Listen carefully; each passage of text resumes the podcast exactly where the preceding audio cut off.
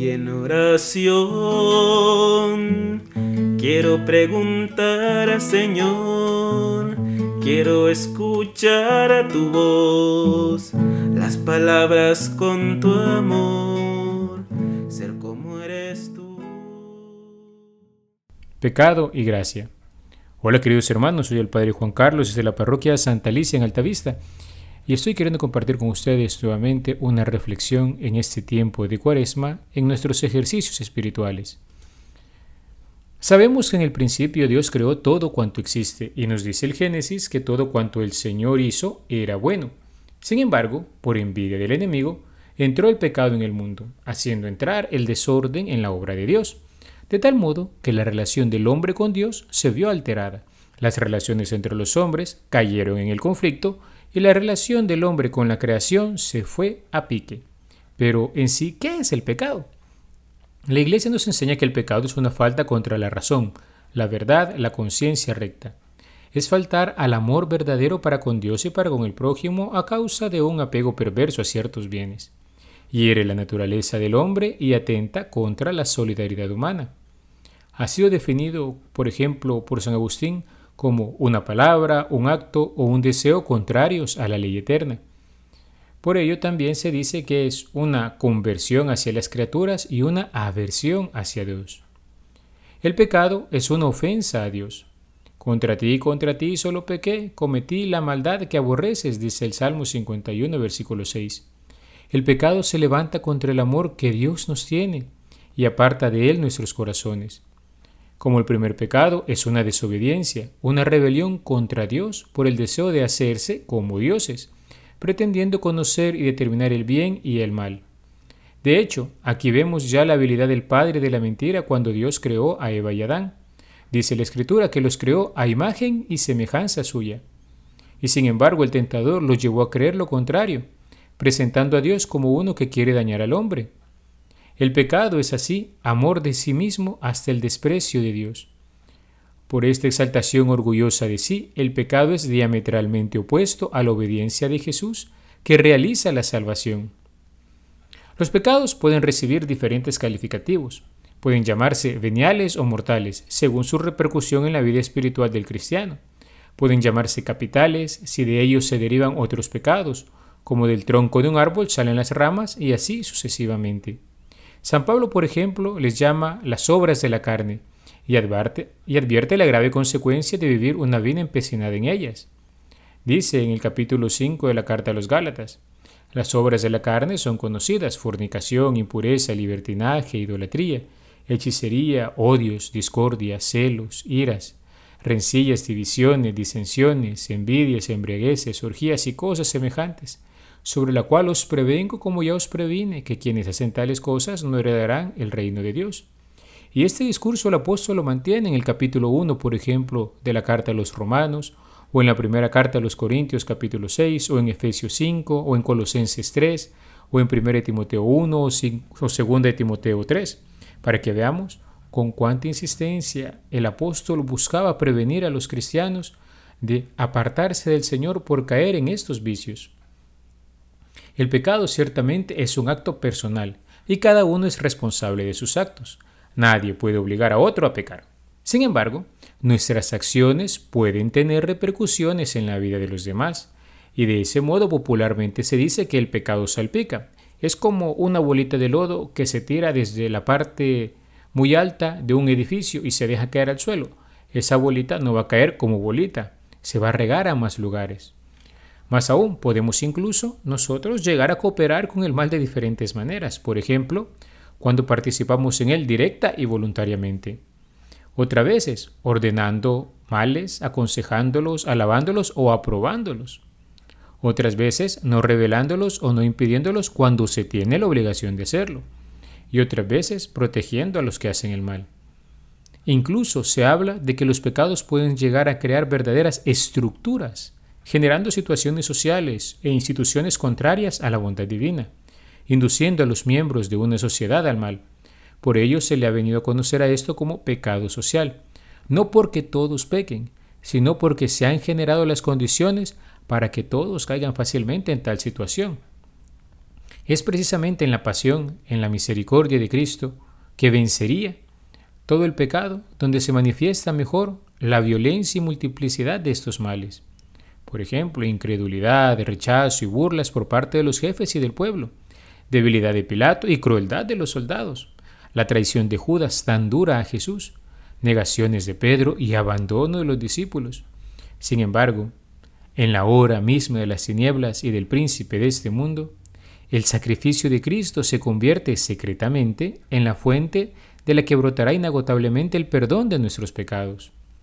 Sí, hermano, si bien es cierto el pecado entró en el mundo y con él la muerte, por la pasión, muerte y resurrección de Cristo, nos ha sido devuelta la inocencia que perdió Adán el día en que se dejó seducir ante el fruto prohibido.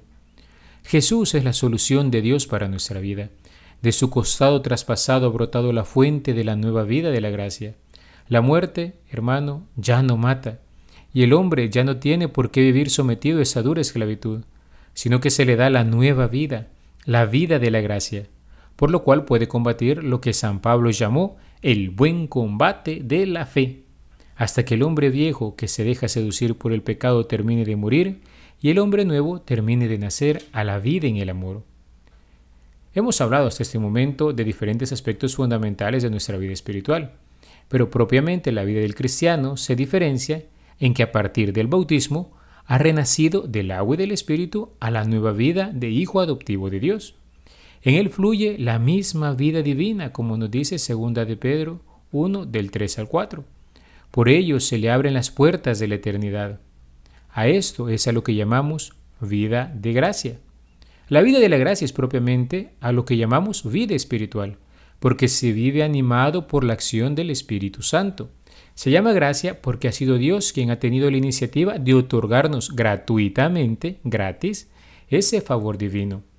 No solo se nos ha dado a conocer el Señor, no solo ha obrado en nuestro favor, sino que ha sido tan grande su misericordia que nos ha hecho gozar de su misma vida divina. Es la gracia la que nos hace ser semejantes a nuestro Padre Celestial, al Santo de los Santos. Por ello también la llamamos gracia santificante. Nos enseña la Iglesia que la preparación del hombre para acoger la gracia es incluso ya una obra de la misma gracia.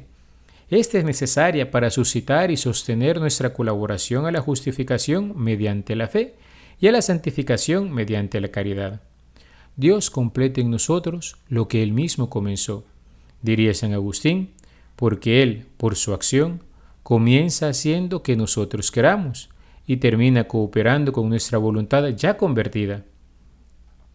Ciertamente, nosotros trabajamos también, pero no hacemos más que trabajar con Dios que trabaja, diría el santo, porque su misericordia se nos adelantó para que fuésemos curados. Nos sigue todavía para que una vez sanados seamos vivificados. Se nos adelanta para que seamos llamados. Nos sigue para que seamos glorificados. Se nos adelanta para que vivamos según la piedad. Nos sigue para que vivamos por siempre con Dios, pues sin Él no podemos hacer nada. Sin embargo, queridos hermanos, aunque Dios en su infinita bondad y como un gran gesto de generosidad y liberalidad ha querido darnos este gran regalo, nosotros somos libres de corresponder a esta llamada a la vida divina. El alma solo libremente entra en la comunión del amor. Dios toca inmediatamente y mueve directamente el corazón del hombre Puso en el hombre una aspiración a la verdad y al bien que sólo Él puede colmar. Las promesas de la vida eterna responden por encima de toda la esperanza a esta aspiración. San Agustín comenta en sus confesiones, si tú descansaste el día séptimo, al término de todas tus obras muy buenas, fue para decirnos por la voz de tu libro que al término de nuestras obras, que son muy buenas, por el hecho de que eres tú quien nos las ha dado, también nosotros en el sábado de la vida eterna descansaremos en ti. La vida de la gracia, hermanos, si bien es cierto, se nos da en el bautismo, está llamada a crecer y desarrollarse. A esto es a lo que propiamente llamamos santificación. Dios nos da todos los auxilios necesarios en los sacramentos, la Sagrada Escritura, la vida comunitaria en la Iglesia y toda suerte de bendiciones que concurren en este fin. Sin embargo, no podemos olvidar que en todo el itinerario espiritual del cristiano siempre estará presente un elemento clave e importante, la cruz. La Iglesia en el Catecismo nos recuerda que el camino de la perfección pasa por la cruz. No hay santidad sin renuncia y sin combate espiritual. El progreso espiritual implica la ascesis, recordemos, ascesis significa ejercicio espiritual, y la mortificación que conducen gradualmente a vivir en la paz y el gozo de las bienaventuranzas. Y citando a San Gregorio de Niza dice, el que asciende no termina nunca de subir y va paso a paso. No se alcanza nunca el final de lo que siempre es susceptible de perfección. El deseo de quien asciende no se detiene nunca en lo que ya le es conocido. Y es que, hermanos, los hijos de la Santa Madre Iglesia esperan justamente la gracia de la perseverancia final y de la recompensa de Dios, su Padre, por las obras buenas realizadas con su gracia en comunión con Jesús. Siguiendo la misma norma de vida, los creyentes comparten la bienaventurada esperanza de aquellos a los que la misericordia divina congrega en la ciudad santa, la nueva Jerusalén, que como dice el libro del Apocalipsis capítulo 21, baja del cielo de junto a Dios, engalanada como una novia ataviada para su esposo. Queridos hermanos, toda nuestra vida cristiana es un combate que no luchamos en nuestras fuerzas, sino confiados en los auxilios divinos para alcanzar el fin que nos ha propuesto, que en el fondo es una felicidad sin límites en un domingo sin ocaso, en el que la humanidad entera entre en el descanso del Señor como dice una oración de la misa. De este modo, queridos hermanos, en estos ejercicios, luego de haber sentado las bases de nuestros primeros pasos, pasaremos ya el día de mañana a considerar los diferentes aspectos del camino de santificación del hombre. Alabado sea Jesucristo, por siempre sea alabado. Dime, Señor, en qué te puedo servir. Déjame conocer tu voluntad. Dime, Señor, en ti yo quiero vivir. Saber de ti, saber